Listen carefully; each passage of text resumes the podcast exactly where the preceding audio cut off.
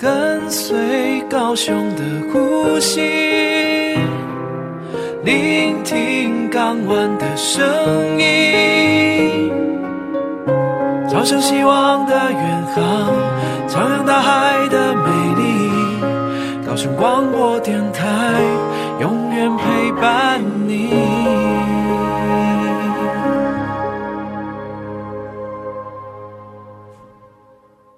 您现在收听的是高雄广播电台 FM 九四点三 AM 一零八九，每周五下午来自港口海洋的声音。嗨，听杜伦说什么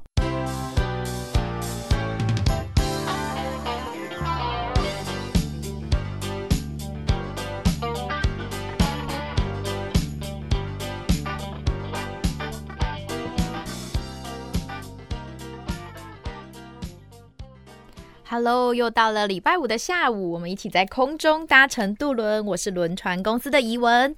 哦，最近天气好像越来越炎热了。虽然呢，前几个礼拜，呃，我们经历了一些梅雨季节的洗礼。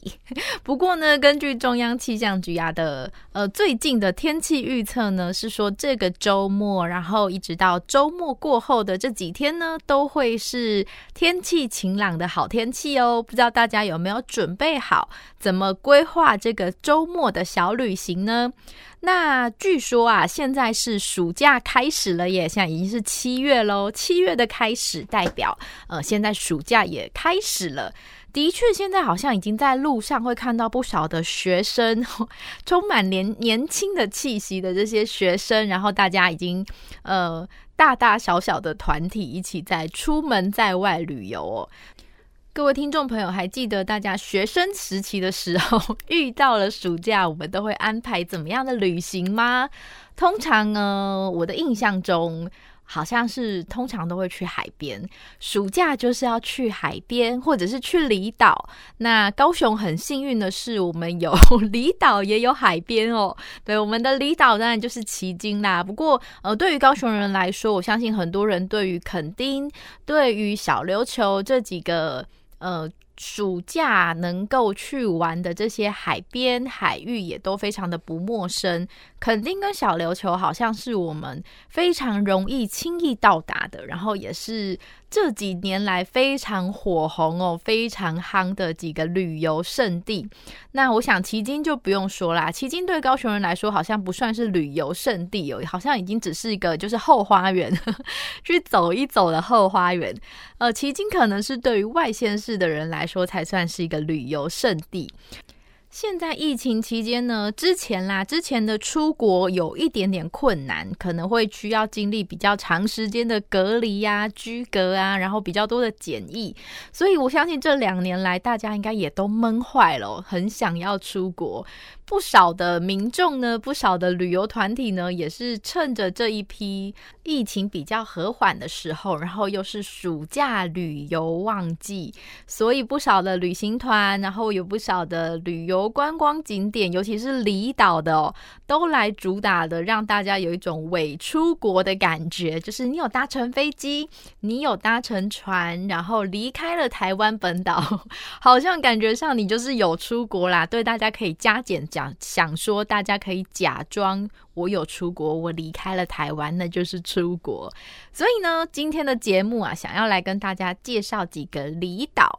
说起了离岛，大家会首先映入你的脑海中的第一个离岛是哪一个呢？好，对我来说，我所映入脑海里的第一个离岛，如果旗津不算的话，的第一个离岛会是小琉球。这是很多高雄朋友们，呃。另一个后花园了，它可能已经渐渐的对高雄人来说，也渐渐的不算是一个旅游观光景点了，因为交通真的非常的方便，大家只要甚至你骑机车就能够抵达东港，然后你就可以搭上这个非常快的快艇，然后大概二十分钟以内，你就能够从东港抵达小琉球。那从高雄到小琉球的这一段车程呢，顶多真的也是半个小时到四十分钟啦，所以对高雄人来说，当然的前往小琉球是。非常的简单，所以我今天不介绍小琉球，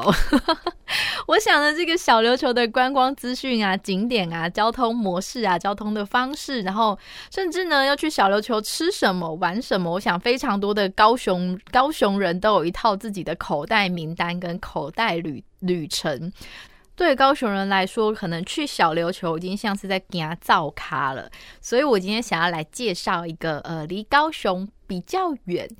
不是比较啊，有一点远的地方的这个离岛呢，我们今天来讲一讲有关于金门跟马祖好了。我想呢，这对高雄人来说，好像是课本上面才会出现的旅游景点哦。那当然这几年呢，呃，很多的航空公司有开航这样子的航线，所以或许啦，我们前往这些离岛也不是这么的困难了。为什么想要来跟大家介绍一下呃这些离岛呢？尤其今天想要来介绍的是金门跟马祖，就是我们的连江啊跟金门。为什么会想要特别介绍呢？是因为这一期啊，我们的海宝署在海宝署呢，他们有一本季刊哦，是每一季都会出版的这个季刊，叫做《海洋漫坡》。这一本季刊呢，会每一季大概是每三个月。会跟大家介绍一个主题性的关于我们的海洋保育跟海洋观光的这样子的一本季刊。那这一期刚好是讲到了金门跟连江的海洋保护区。那在这之前呢，我们先来跟大家科普介绍一下什么是海洋保护区哦。海洋保护区顾名思义，当然就是要保护海洋的区域嘛。文字上面的解读是这样子的。那我们生长在四面环海的台湾，当然是四周围 都是海洋保护区哦。大家可以想象一下，这个海洋保护区呢，其实就有一点像是我们的呃国家公园。陆地上面我们叫做国家公园，那在海边呢，海洋上面我们就把它叫做海洋保护区。陆地上的国家公园，我想对于南部的听众朋友们来说，我们最呃，知道的就是垦丁国家公园，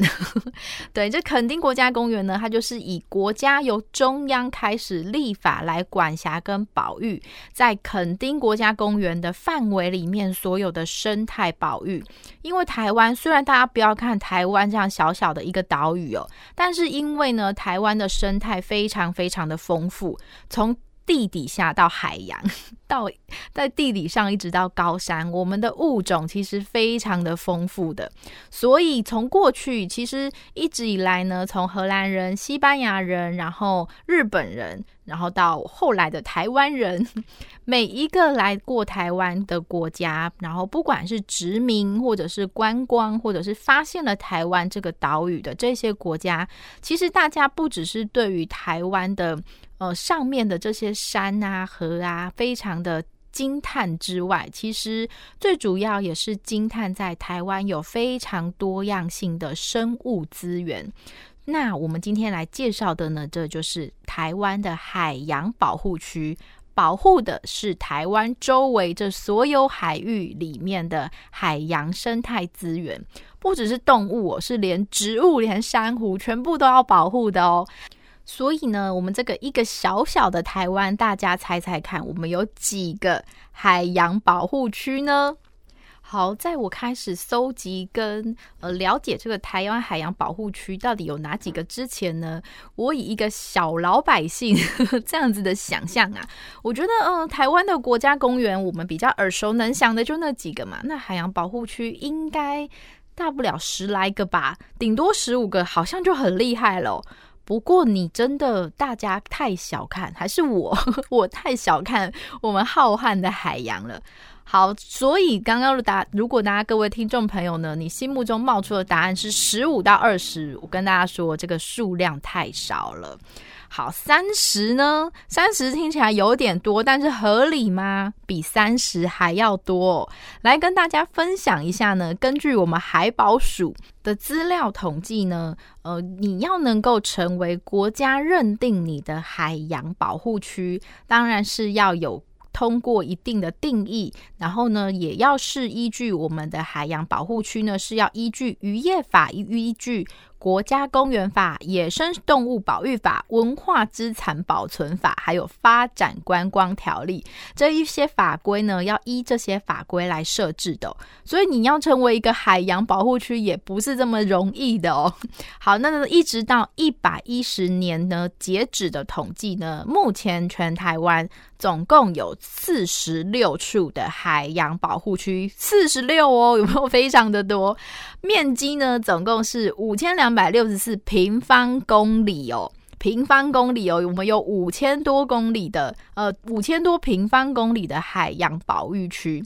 这个如果说我们以一个台北市的面积来作为转换的话，全台湾的海洋保育区大概总共有十九点三个台北市的大小。有没有觉得很神奇呢？果然，我们是那个海岛国家哦，四面环海的海岛国家，我们就拥有这么多的海洋保育区，在保护非常非常多的海洋资源的物种哦。那的确，这几年来呢，也随着其实海洋保育这样子的议题呢，也是这几年来才开始陆续的被大家给重视。在这几年之前呢，我们的海洋其实已经遭遇到了很长时间的滥捕，很长时间。间的排放污水啊，跟破坏，所以呢，为什么要现在要设立这么多的海洋保育区，也是为了我们要赶快保护仅存的这些海洋生物跟资源。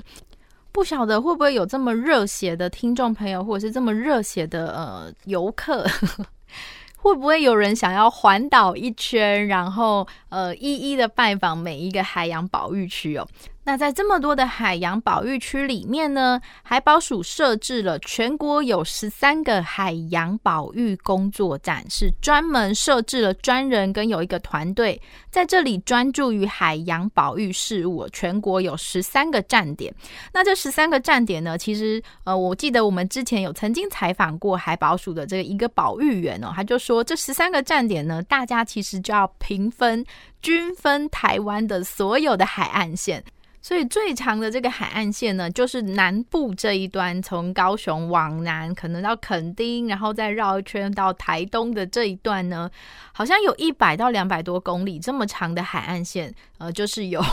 我们南部的这个海洋保育站所管辖。所以这些保育员们其实也非常的辛苦哦。那在全台湾呢，有这么多的海洋保育区跟海洋保育站呢。我们没有办法热血，当然，如果有人愿意热血的一一造访一圈，我觉得这真是个壮举。但如果呢，大家啊还没有办法一一的来安排行程跟旅程，一一造访的话呢，我们就在空中带大家。我们今天呢，呃，因为节目时间的关系，可能没有办法。没有办法带大家走一圈玩一圈哦，那我们今天呢就先锁定了我们的连江跟金门这两个地方的海洋保育。休息一下，待会回来我们来听听这两个在地的海洋保育站有什么故事呢？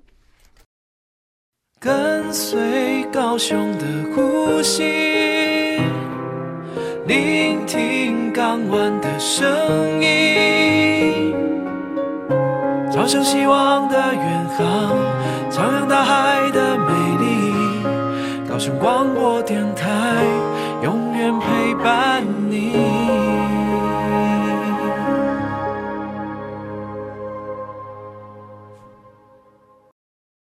您现在收听的是高雄广播电台 FM 九四点三 AM 一零八九，每周五下午来自港口海洋的声音。嗨，听杜伦说什么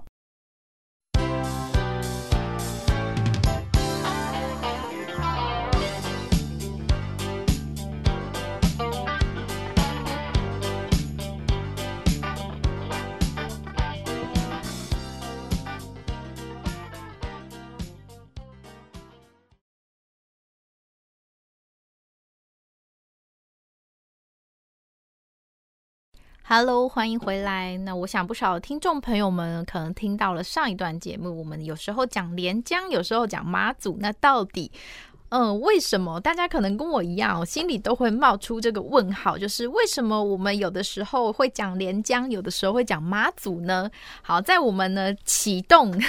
在我们今天开启我们今天的海洋保育行程之前呢，呃，来跟大家科普一下这两个地名哦。其实呢，大家都知道马祖啊、金门啊这些外岛呢，都是我们国家战略的前线，非常的前线哦。他们甚至呢是距离中国大陆是。相对于台湾，距离中国大陆是更近的。那当然，过去呢，因为国共的这些战争，所以其实我们现在呢，在中华民国管辖之内的这个连江呢，这个由来就是，其实在福建省有一个连江县。那但是县这个连江县之中呢，有部分的岛屿被中华民国成功的占领，然后成功的纳入了我们中华民国的国土范围之内。那所以呢，但是这些这些岛屿过去呢，就属于福建的连江。所以很多的老一辈的人呢，他们在讲这些地名的时候，有的人会讲连江。那对于中华民国呢，对于我们后来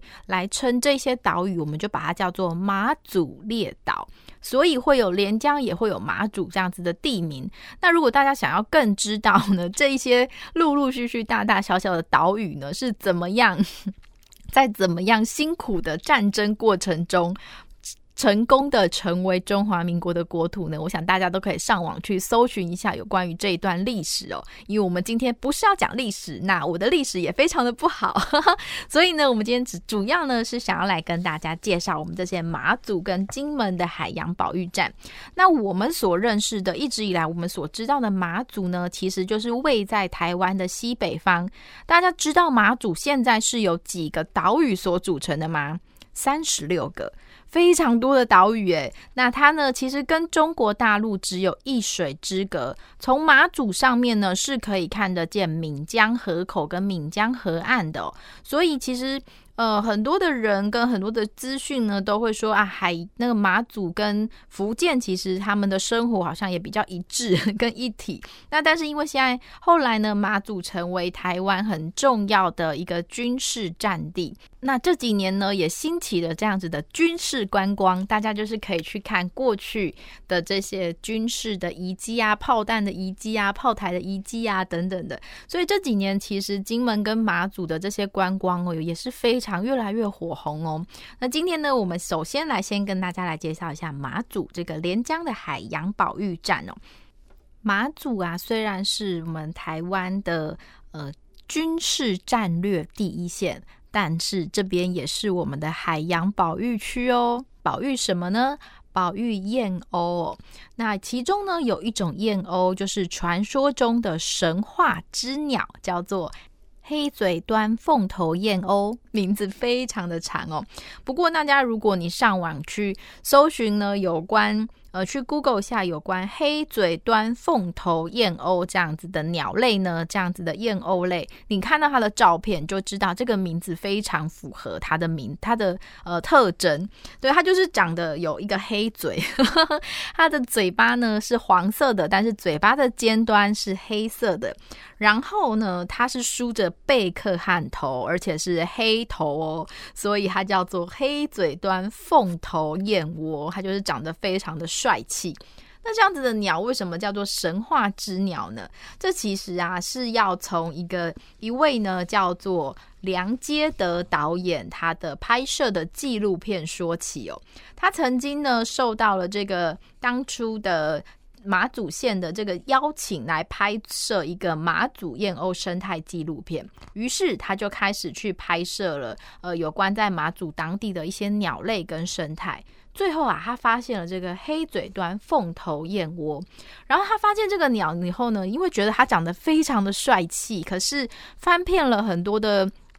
呃，种类呀、这些生物的图片跟图鉴，然后才发现到奇怪，为什么当时比对了台湾、日本还有香港华南地区的这些鸟类图鉴之后，为什么都找不到这个这样子特征的鸟？那这个鸟是哪里来的？它又叫什么名字呢？最后啊，这个导演最后终于在世界鸟类手册 找到了一个非常相似的图片。那这个图片呢，它也只是模糊的记载了说，其其实这样子的鸟类呢，曾经只有在一九三七年，还有一九七八年有过非常少记录的标本采集，之后呢，就没有人在。能够很长时间的去观测到这样子鸟类的生活，所以大家呢，对于这样子黑嘴端凤头燕燕鸥这样子的鸟类，只能够从过去的书本上，那书本上的记录又非常的少，所以当他发现这个鸟之后呢，他就觉得，哎，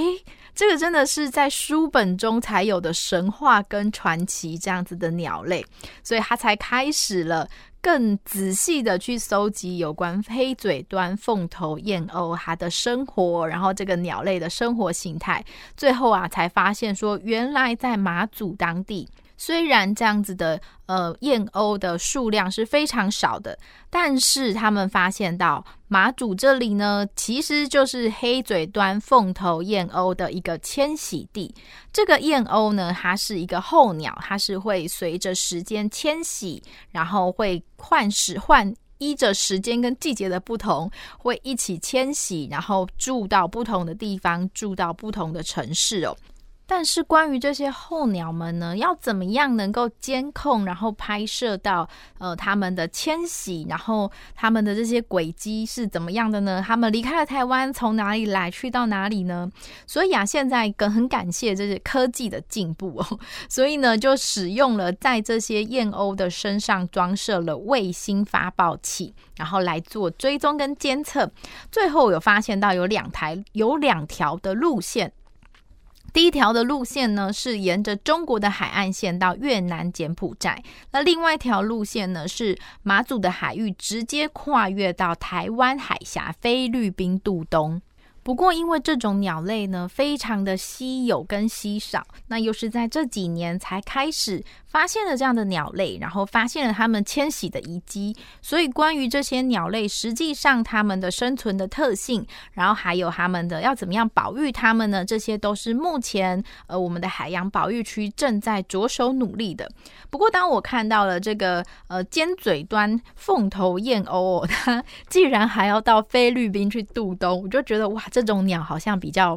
很怕热哦，连台湾的冬天，通常台湾呢已经是很多的候鸟。像是黑面琵鹭啊，都是从北方，从地球的北方，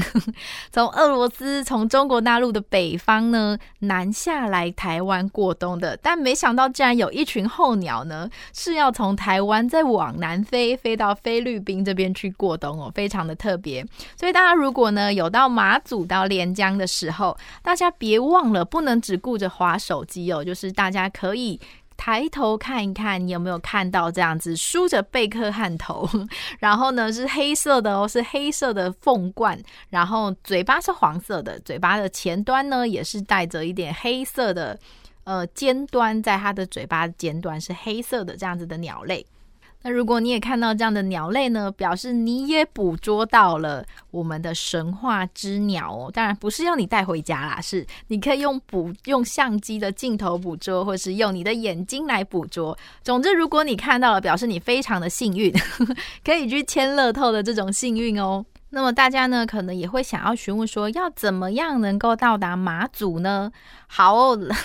高雄地区的朋友们，南部地区的朋友们，可能要比较辛苦一点。目前啊，如果要前往马祖搭乘航空公司的搭乘航空公司的航班，搭乘飞机的话，松山机场跟台中机场呢都是有航班的。那么如果要搭船的话，就要请大家前往基隆来搭台马之星这样子的航班，才能够前往马祖哦。不过通常是这样的，如果这一趟的旅途呢，呃，它的交通越困难，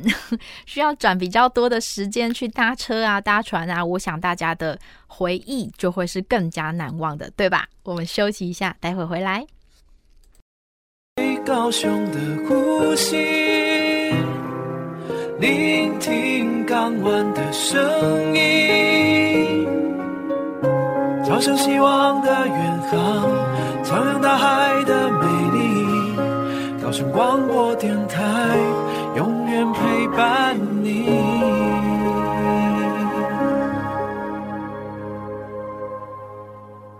您现在收听的是高雄广播电台 FM 九四点三 AM 一零八九，每周五下午来自港口海洋的声音。嗨，听渡轮说什么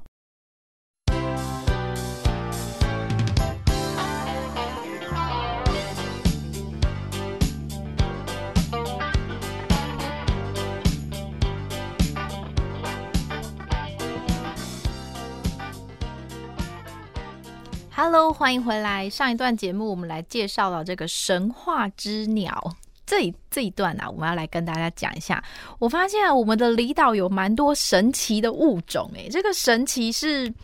对，只能用神奇来形容哦。在介绍这个，我们接接下来，我们现在啊，来前往我们的金门。金门这里啊，也是一个海洋保育区哦。但是这个保育的生物非常的特别。今天的节目内容真是非常的科普。好，在介绍呢，我们今天要讲的这个生物之前，这是金门这里特有的生物，它的名字叫做三级后。呃。有一点难在节目，在广播节目里面解释这个字，但是我们还是必须要来突破这个广播的困难哦，跟大家解释跟介绍一下“后”这个字跟这个生物。“后”这个字呢，大家想象一下，呃，我们今天来个空中的每日一字，就是学生的“学”，学生的“学”的下半部的这个“子”呢，把它去掉，然后变成“鱼”，这个字就叫就念“后”。后是一个海洋底栖性的无脊椎动物，它其实就叫做活化石。这个祖先后的祖先呢，是出生在古世代的泥盆纪，这已经超越了我所能够理解的，呃，地球科学跟海洋生物的范围哦。那它的外表长得就真的很像活化石，它的外表呢，长得有一点点像红鱼，但是它是。有壳的魟鱼，它的全身上下，它有一点像是盔甲型这样子的，呃，长这样子的类型的鱼类。那它是一个当恐龙都还没有出现的时候哦，它的祖先就已经出现在地球上了。那从四亿多年前一直到现在，它其实演化的样貌。呃，样貌的演化上面非常的小，所以它现在还留保留着大概四亿多年前它就是长这样，所以它才叫做活化石。那它不仅外表长得很怪异哦，它的身体里面流着的血是蓝色的血哦，所以呢，据传市场上据传 它的血非常的珍贵。厚血又有蓝金之称，会这么昂贵呢？就是因为做生医生技的这个产业来说，有发现到厚的血液呢，有特殊的凝血蛋白。对于医疗试剂是非常有用的。那当然呢，这个后现在也是我们的海洋保育动物嘛，所以也不是大家想捕、想要抽它的血就可以拿到这么简单的。那么，在我们金门这边的海洋保育区呢，有一个后的种类，它叫做三级后。其实自古以来有金门、澎湖、台湾的海岸线，其实都是后的栖息地哦，尤其是台湾西岸的这些。泥滩地，在还有新金门的西边、北边的这些泥滩地，在退潮的时候呢，有这样子一片潮间带这样子的地形，这个就是后最喜欢的七地形态。那在三十年前呢，金门的海域其实还能够很常看见后，只是呃，甚至当当年呢，在三十年前呢，这些后因为很常被见到嘛，那甚至它还是一种渔产。那但是这几年来呢，三十年来因为人为的滥捕，再加上栖地环境也陆陆续续受到了破坏，那台湾的西部海岸就更不用说啦，有很多的潮间带工程啊，海岸水泥化，啊然后工业化的这些因素，所以后的产卵环境。那还有它的生长环境都受到了很大幅度的影响，所以呢，产量就减少了。诶，讲产量好像好像它真的是个什么样的渔产呢？不是，就是呃，这些后的数量越来越少，所以啊，呃，台湾澎湖呢，这些的后的足迹也越来越少了。不过我们非常非常幸运的是，因为过去金门的海域呢，是因为战地政务的管制，有一些战呃战争策略跟国防策略的因素，所以在金门海域周围呢，其实环境破坏还没有这么大的影响，所以让金门海域这些的后的族族群呢，是可以有这个机会得以保存延续下来的。那也还好，被保存延续下来，他们能够在金门的海域这样子生存下来之后呢，我们又开始陆陆续续的新建了这么多，成立了这么多的海洋保育区跟海洋保育站，所以才能够真的保育到这个即将要绝灭灭绝的这个后这个活化石的种类。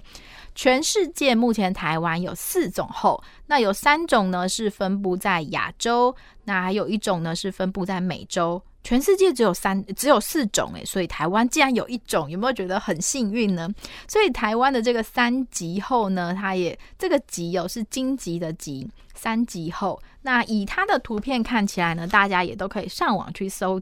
呃，去搜寻一下它的图片，它长得就是一个穿着盔甲的红鱼的这个样子哦。那呃，在台湾发现的这个后呢，就把它叫做中华后。它会在大概成成后呢，它这个成鱼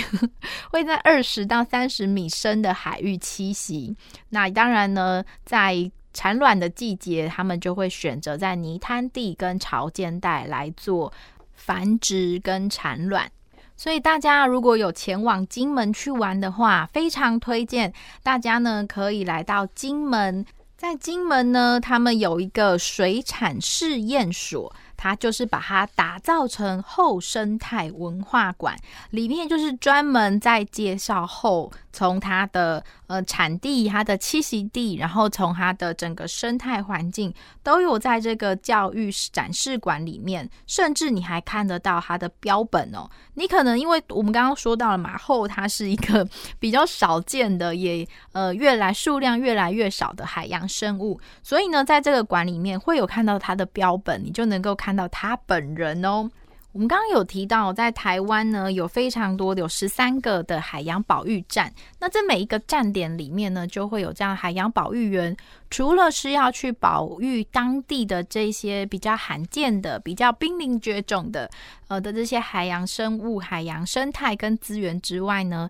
也要能够跟呃有这个能力，能够跟在地的居民或者是来访的民众介绍。这个在地的特殊的海洋生态，所以在金门呢，如果说到了金门的海洋保育站，也就会有这样子的。如果你幸运，或者是你能够事先预约的话，你就能够参与这些海洋保育员他们带大家到泥滩地、到潮间带来找找看，能有没有看到幼年幼的滞后，就是年纪很小、刚刚孵化出来还是小朋友的这些后，看见他们哦，看见他们本人。这跟我们上一段节目讲到这个马祖的燕鸥是一样的。如果呢，你非常幸运的话，就能够有机会亲眼目睹这些保育生物哦。我们休息一下，待会回来。勇敢飞奔，活力满分。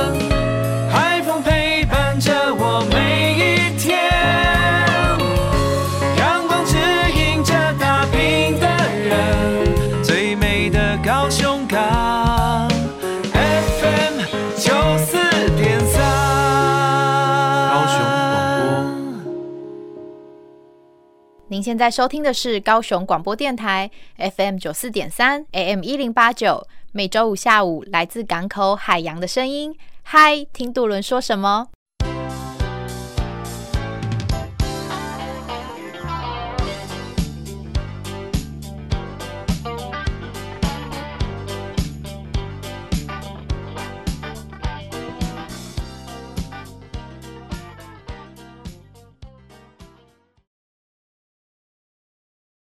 ？Hello，欢迎回来。上一段节目啊，我们来介绍了这个活化石的海洋生物，叫做后。这个字大家真的要呃听完这个节目了呢，我是我也是因为来介绍了这一集的节目，然后我才能去查到这样子的生物原来是这么的，也是很有神话跟传奇耶。好，那接下来呢，我们要来跟大家介绍一下，其实金门跟马祖哦，不只是他们因为过去战略的关系，所以其实蛮多的海洋生物就这样子很幸运的被保留了下来。因为呢，这些离岛毕竟呃不像台湾本岛经历过了这么多的资源。工业的开发，然后呃，人类对生态对于海岸线的影响相对的也比较少一点。但是其实呃，以这几年我们这个旅游的热门度来说，我想 这一些沙滩上面原本居住在这些沙滩跟潮间带的海洋生物，应该也是。会觉得蛮莫名其妙的，想说怎么人类突然就这么长、这么长长的喜欢来金门马祖旅游哦。不过呢，今天接下来来跟大家讲的这个议题哦，嗯、就是也是在这一季的海洋漫播里面有探讨一个议题，是关于海洋废弃物。前几集的节目呢，我们也蛮多的，蛮多集都有在介绍一些关于呃台湾西南沿海呀、啊，甚至高雄这边很常见的海洋废弃物。那对高雄来说，我们最常见的海洋废弃物当然就是渔网，毕竟高雄港呢还是一个渔业的生态，渔业的生态这个产业非常的活络的 呃这个港口。毕竟呃高雄港里面除了远洋，还有很多的近洋的渔业都是。是靠港、靠天、靠海吃饭。那但是呢，在金门这边哦，其实大部分的离岛呢，当然一定都是靠渔业，或者是呢靠一些养殖、捕捞这些海洋的渔业。大家很感谢这些海洋生物贡献了他们的一生 来养育人类哦。那在金门这里呢，也不例外。其实金门这边呢，也依然是依赖着很多的渔获跟渔业来维生。但是啊，金门这里有一个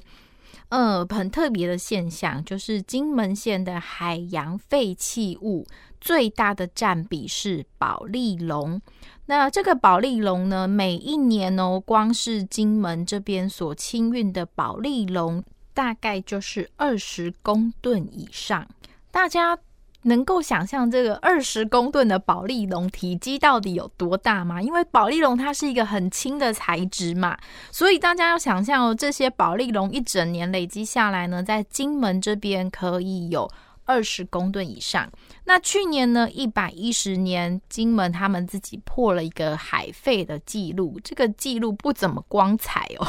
呃，去年呢，全整个金门县更清理出了七十四公吨的保利龙，是历年最高纪录。那保丽龙呢，大家也如果有在接触环保议题的，就知道，其实保丽龙呢，它又是属于一个比较难以分解的材质，那它的清理呢，是非常的不易的。对于地球跟生态还有土地来说呢，它的负担也是非常的大的。那这几年我们常常听到的塑胶微粒这样子的海洋污染呢，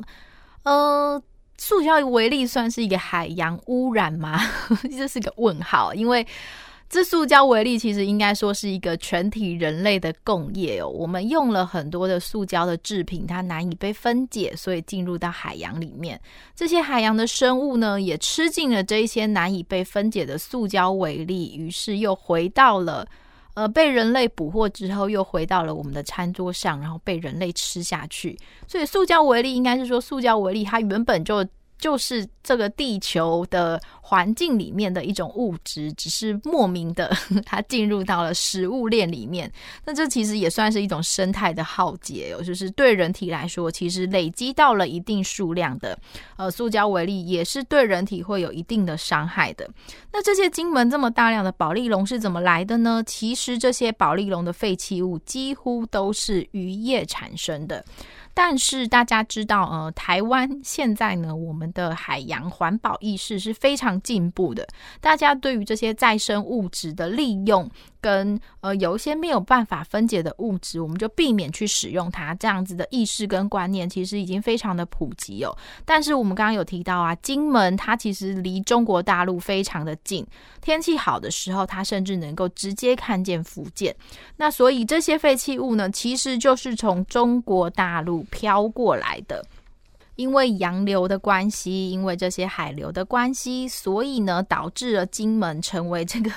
保利龙的呃一个转运站嘛。希望它能够就这样子停在金门啦。那所以啊，金门县政府呢，他们就成立了一个，他们把这个保利龙的回收再利用叫做“屠龙计划”，非常可爱的名字哦。这真的是一个需要好好屠龙的哦。那这个屠龙的计划呢，于是金门县政府跟台湾这边的厂商呢，开始进行了一连串的呃研究跟再制，所以真的也。透过了环保署、海保署，还有很多科技业厂的协助跟支持呢，让这一些保丽龙来说，他们可以重新的回收再利用。利用了之后呢，嗯、这是一个很漫长的路哦。大家知道金门它离台湾的距离有一点遥远嘛，对不对？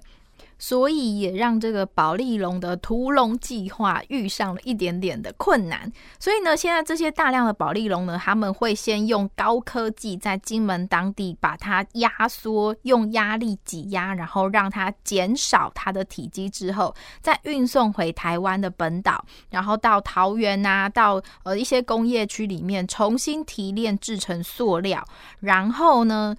把这些塑料再经过加加入一些塑胶原本的塑胶的原料，然后再制成为像是我们的键盘啊、滑鼠啊，然后呃甚至有一些泡棉啊、浮球啊，这一些都会再重新把这些保丽龙都再生，然后成为了现在我们的民生用品。这其实也是很棒的一个回收再利用海废的一个概念呢。不过一样的，还是要提醒大家哦。虽然我们不住在金门，虽然金门的这些保丽龙呢，原罪是从对岸漂洋过来的。不过呢，对于我们现在既然都是生活在同一个地球上，大家当然就能够从自己的生活做起，然后尽量呢能够减少这一些一次性的或者是很难分解的这些材质的利用，像是餐具、像是塑胶袋的这些利用，大家都能够自己随身携带一些环。保的餐具、环保的容器，为地球跟海洋尽一份心力哦。嗨，听杜伦说什么？我们下周见，拜拜。